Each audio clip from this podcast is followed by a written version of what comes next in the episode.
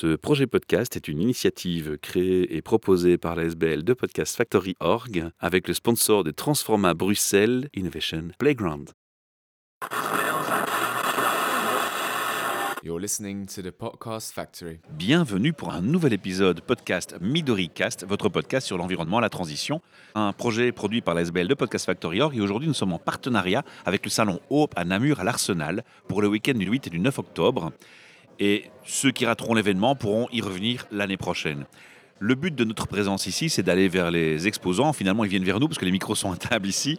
C'est de vous mettre en avant, de mettre en avant des gens qui bougent pour changer le monde et rendre un monde euh, meilleur pour le futur. Et on espère que ces espoirs et ces bouffées d'espoir que vous donnez vont porter des résultats. Je ne vous ai pas encore demandé de vous présenter. Je ne connais rien de vous, c'est volontaire, comme ça on improvise. Et j'ai l'oreille de l'auditeur qui vous découvre. D'abord, je vais vous demander votre prénom.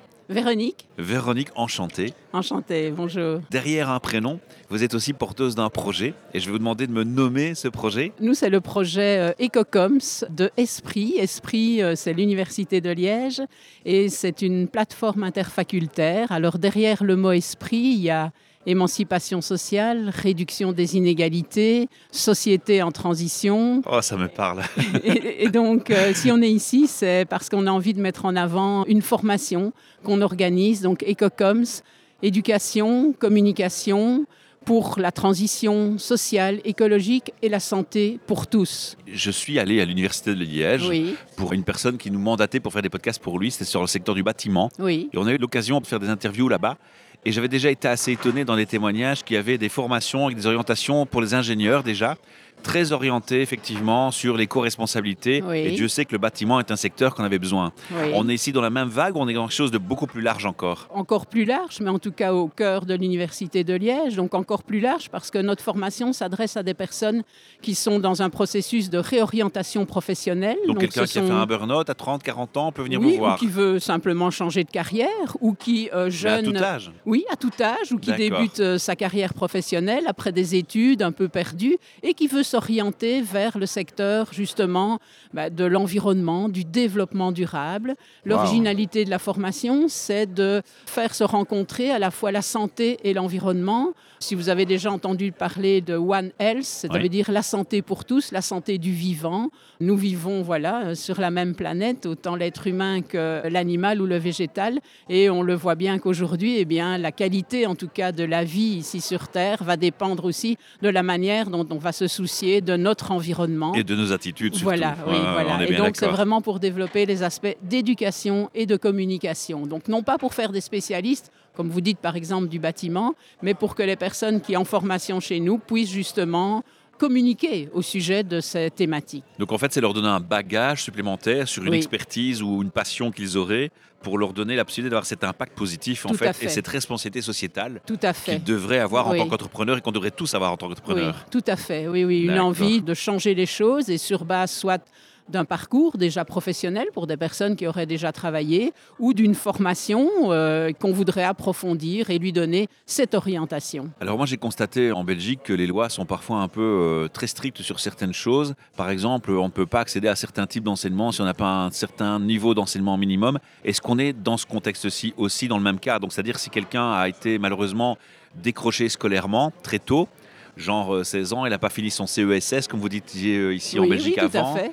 Et donc je sais que si on ne l'a pas, on ne peut pas accéder à l'université. Ici c'est pas le cas. Mais ici, nous ne sommes pas dans les formations universitaires en tant que telles, puisque Voilà, c'est une formation, préciser, oui, tout ouais. à fait, qui euh, va s'adresser à des personnes qui, sur base de cette volonté de réorienter leur carrière professionnelle, donc aussi bien un diplôme, oui, ok, mais aussi un CESS avec des personnes qui s'engagent, soit euh, dans une association, dans un projet, ou qui ont envie d'approfondir cela. Donc c'est vrai qu'au minimum, il faut une motivation. Donc c'est vrai que la sélection chez nous, elle ne va pas se baser sur des connaissances, mais plutôt sur la motivation. Après, bien sûr, les parcours d'orientation seront différents si on est diplômé ou si on a un CESS. Ah Mais- d'accord, donc vous pouvez faire à la carte en oui, fait, un c'est menu un à la peu. carte. En tout cas, la formation, elle est la même pour toutes, mais après, c'est sur mesure, de fait. Du coup, la question qui va suivre logique, désolé d'être fort axé sur l'enseignement, Oui, mais c'est oui. important en Belgique, c'est euh, est-ce qu'elle est certifiante? Les personnes vont recevoir un certificat de compétence, donc qui est attesté par nous. Ça n'a pas une valeur au niveau de la Fédération Wallonie-Bruxelles.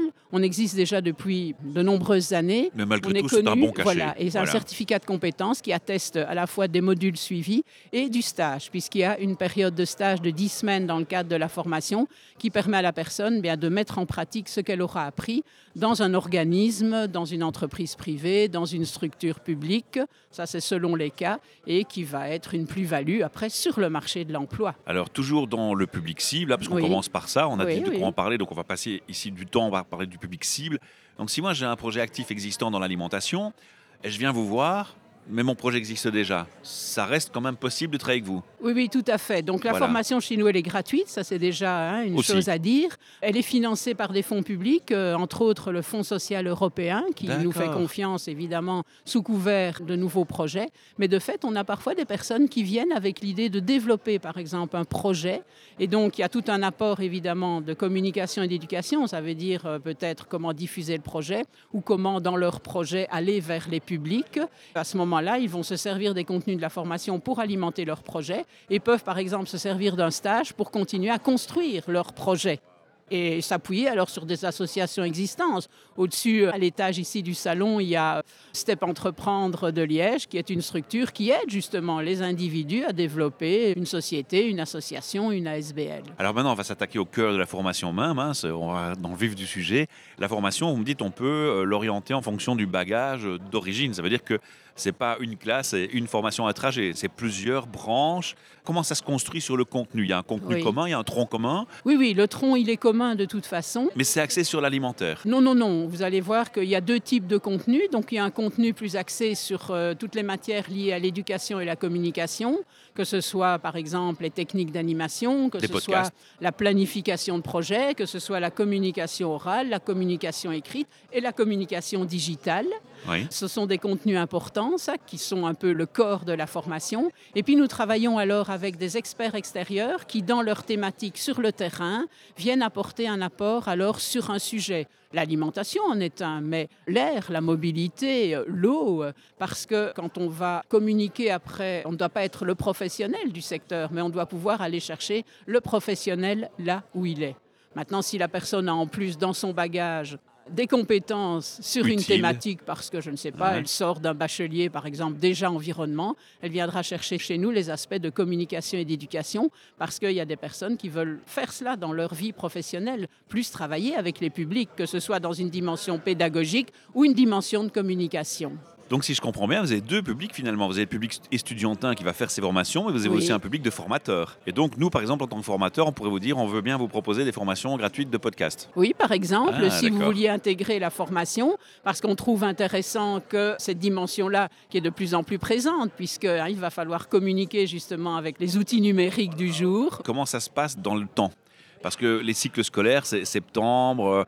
Ici, c'est pas le cas. On est plutôt Non. dans des formations complémentaires. Donc souvent, c'est comme les formations du soir, au cours du soir. Ça peut commencer au milieu de l'année ou Formation temps plein de jour parce que le- Ah, la condition, oui, la condition, il faut être demandeur d'emploi. ah. Puisque c'est une formation qui va s'adresser à quiconque qui, sans activité professionnelle actuellement, a envie justement d'être aidé à ce niveau-là. Alors demandeur d'emploi, il y a demandeur d'emploi libre et de- Oui, eh bien voilà, on peut être libre, on peut être indemnisé, on peut euh, Ça n'a pas simplement. d'importance. Oui, voilà. Il faut simplement s'inscrire comme demandeur d'emploi libre. Donc on peut très bien émarger au CPAS et être en recherche d'emploi. Vous Tout anticipez mes questions. Oui, voilà.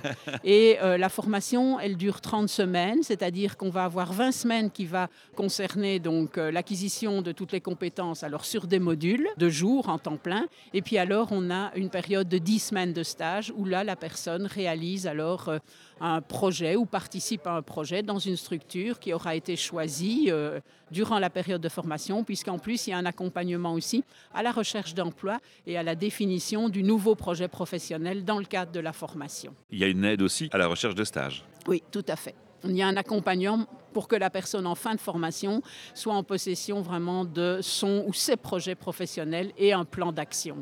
Alors, il y a une petite complication, malheureusement, en Belgique. Il y a la Flandre, il y a la Wallonie, il y a le côté germanophone. Et s'il y a un auditeur, parce qu'il y a des, des endroits comme Joden qui sont près de la Flandre et près de la Wallonie, Oui. enfin, c'est- on est près de la Flandre.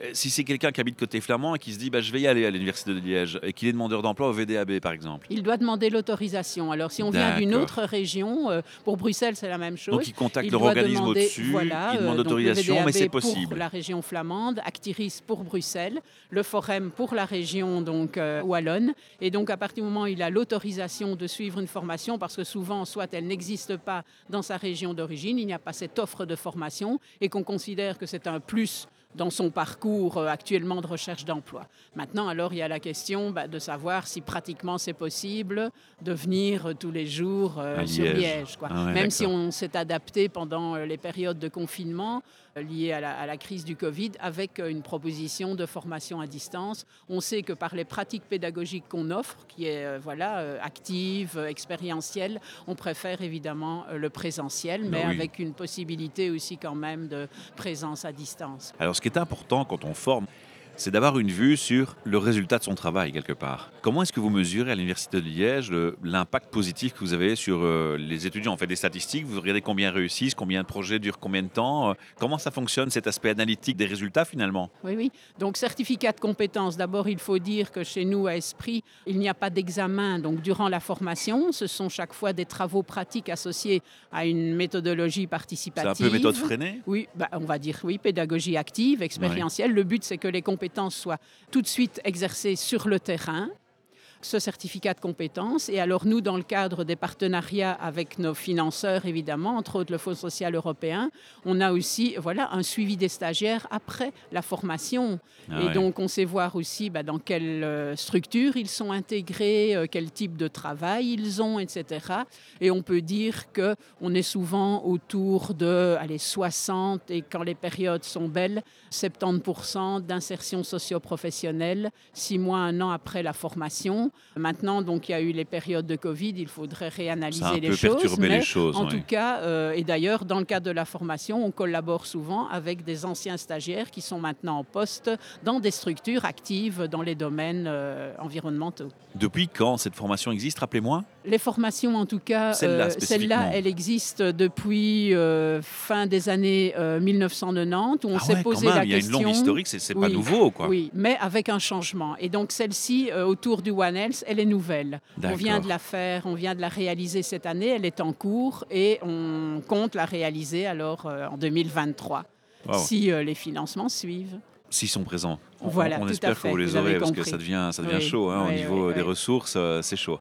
Alors, on va quand même donner à nos auditeurs, parce qu'on n'aura pas le temps de tout détailler. Moi, c'est tellement passionnant que j'ai envie de vous inviter à Bruxelles si vous êtes tenté à hiver pour faire un podcast beaucoup plus long et plus en profondeur sur le sujet, parce que je crois que ça en vaut la peine. Et j'aimerais vraiment le faire, sincèrement. Donc, n'hésitez pas à me recontacter après, on va en parler. Je crois qu'il faut aller plus loin. C'est trop court, 10 minutes pour euh, présenter un tel projet. Les auditeurs, maintenant, ce qu'ils vont avoir envie, c'est d'avoir une URL, un lien, un site internet où ils peuvent déjà aller voir et pêcher l'information qu'ils n'auraient pas tout de suite. Quel lien internet on leur donne? C'est l'Université de Liège Bah, il tape euh, Esprit, mais alors il faut voir que Esprit, c'est ST à la fin, Société en transition. Esprit Université de Liège, ils tomberont sur, sur nous. On peut suivre aussi notre actualité euh, sur Facebook avec euh, Cérès Formation. Voilà. Et donc, Alors, un et- petit truc pour les internautes, si vous tapez Esprit plus Université de Liège, le plus va faire qu'il associe dans Google Oui, les deux voilà, et vous oui, aurez un et- résultat de façon plus efficiente et efficace Oui. et plus rapide. Tout à fait, oui. Simplement ST à la fin de Esprit. Est-ce qu'on a parlé de tous les points qui sont importants pour présenter le projet dans un premier temps en 10 minutes pour vous Oui, en tout cas, ce qu'on peut ajouter, c'est que toute personne intéressée peut nous contacter directement. Bien entendu. Et que euh, là, euh, on va établir alors un contact avec ces personnes, les rencontrer, leur apporter l'information et leur soumettre alors un dossier de motivation, puisque pour participer à la formation, Il faut il simplement être Faut pas motivé, mais il ne faut pas euh, avoir de connaissances en tant que tel. quoi. Alors moi j'ai une bonne nouvelle pour vous. On fonctionne, euh, bon, on est des podcasts engagés, on est une association engagée, hein, mais on fonctionne avec beaucoup d'expérience derrière nous et on a des bons partenaires, notamment BetGeek en France, qu'on salue. Et ils offrent une plateforme d'hébergement de podcasts qui permet de faire des voicemails. Donc les gens en écoutant ce podcast, s'ils le souhaitent, vont sur vodio.fr, Ouais. retrouvent l'épisode dans le show Midoricast. Et dans Midoricast, vous retrouvez votre interview. Alors même s'ils l'ont écouté ailleurs, mais là, ils pourront avoir un bouton pour laisser un message vocal. Oui. Donc si les auditeurs veulent vous laisser un message vocal et qu'ils nous transmettent un message pour vous, croyez-le, on se fera un plaisir de vous le transférer et vous pourrez réagir et on pourrait même en refaire un podcast le jour où on reviendrait à mon micro et réagir aux questions-réponses. Vous voyez un peu Oui, le, oui, le oui, plan oui, oui, c'est vraiment bien. Oui, Ouais, oui, boule de neige, donc c'est vraiment bien. Et euh, bah, je vous remercie vraiment pour euh, votre travail, en tout on, cas. on est là pour Ouais. ça. Alors, c'est un partenariat avec le Salon Hope. C'est eux qu'il faut remercier. C'est grâce à eux qu'on est là. Moi, j'aimerais quand même encore dire un mot pour les auditeurs, même si le podcast est un peu plus long que ce qu'on a prévu dans le format, mais c'est tellement passionnant ce que vous faites. J'aimerais inviter les auditeurs à vraiment faire un like, un partage, un commentaire de ce podcast. Alors, je vous assure que vous commencez à nous connaître sur les réseaux si vous nous suivez. On ne cherche pas la publicité, on ne fait pas de newsletter, on ne fait pas de pub. C'est pas notre ego qui compte ou la réputation de notre SBL. Ce qui compte, c'est qu'en faisant ce like, ce partage et ce commentaire, ce podcast, dans les algorithmes, il va être repris et diffusé plus. Et s'il est plus diffusé, plus écouté, eh bien la voix de mon invité elle sera plus entendue et elle aura plus d'aura vers un public qui l'intéresse. Donc je vous invite, chers auditeurs, si vous aimez ce projet, faites cette action de le petit like, le petit commentaire, le petit partage. Ça a beaucoup de poids et beaucoup d'importance pour nos invités et c'est une belle façon de remercier cette personne qui est passée au-dessus de son track pour venir près de moi à mon micro. Merci beaucoup. je vous en prie. Bienvenue à tous. À bientôt. You're listening to the Podcast Factory. Ce projet podcast est une initiative créée et proposée par la SBL de Podcast Factory Org avec le sponsor de Transforma Bruxelles Innovation Playground.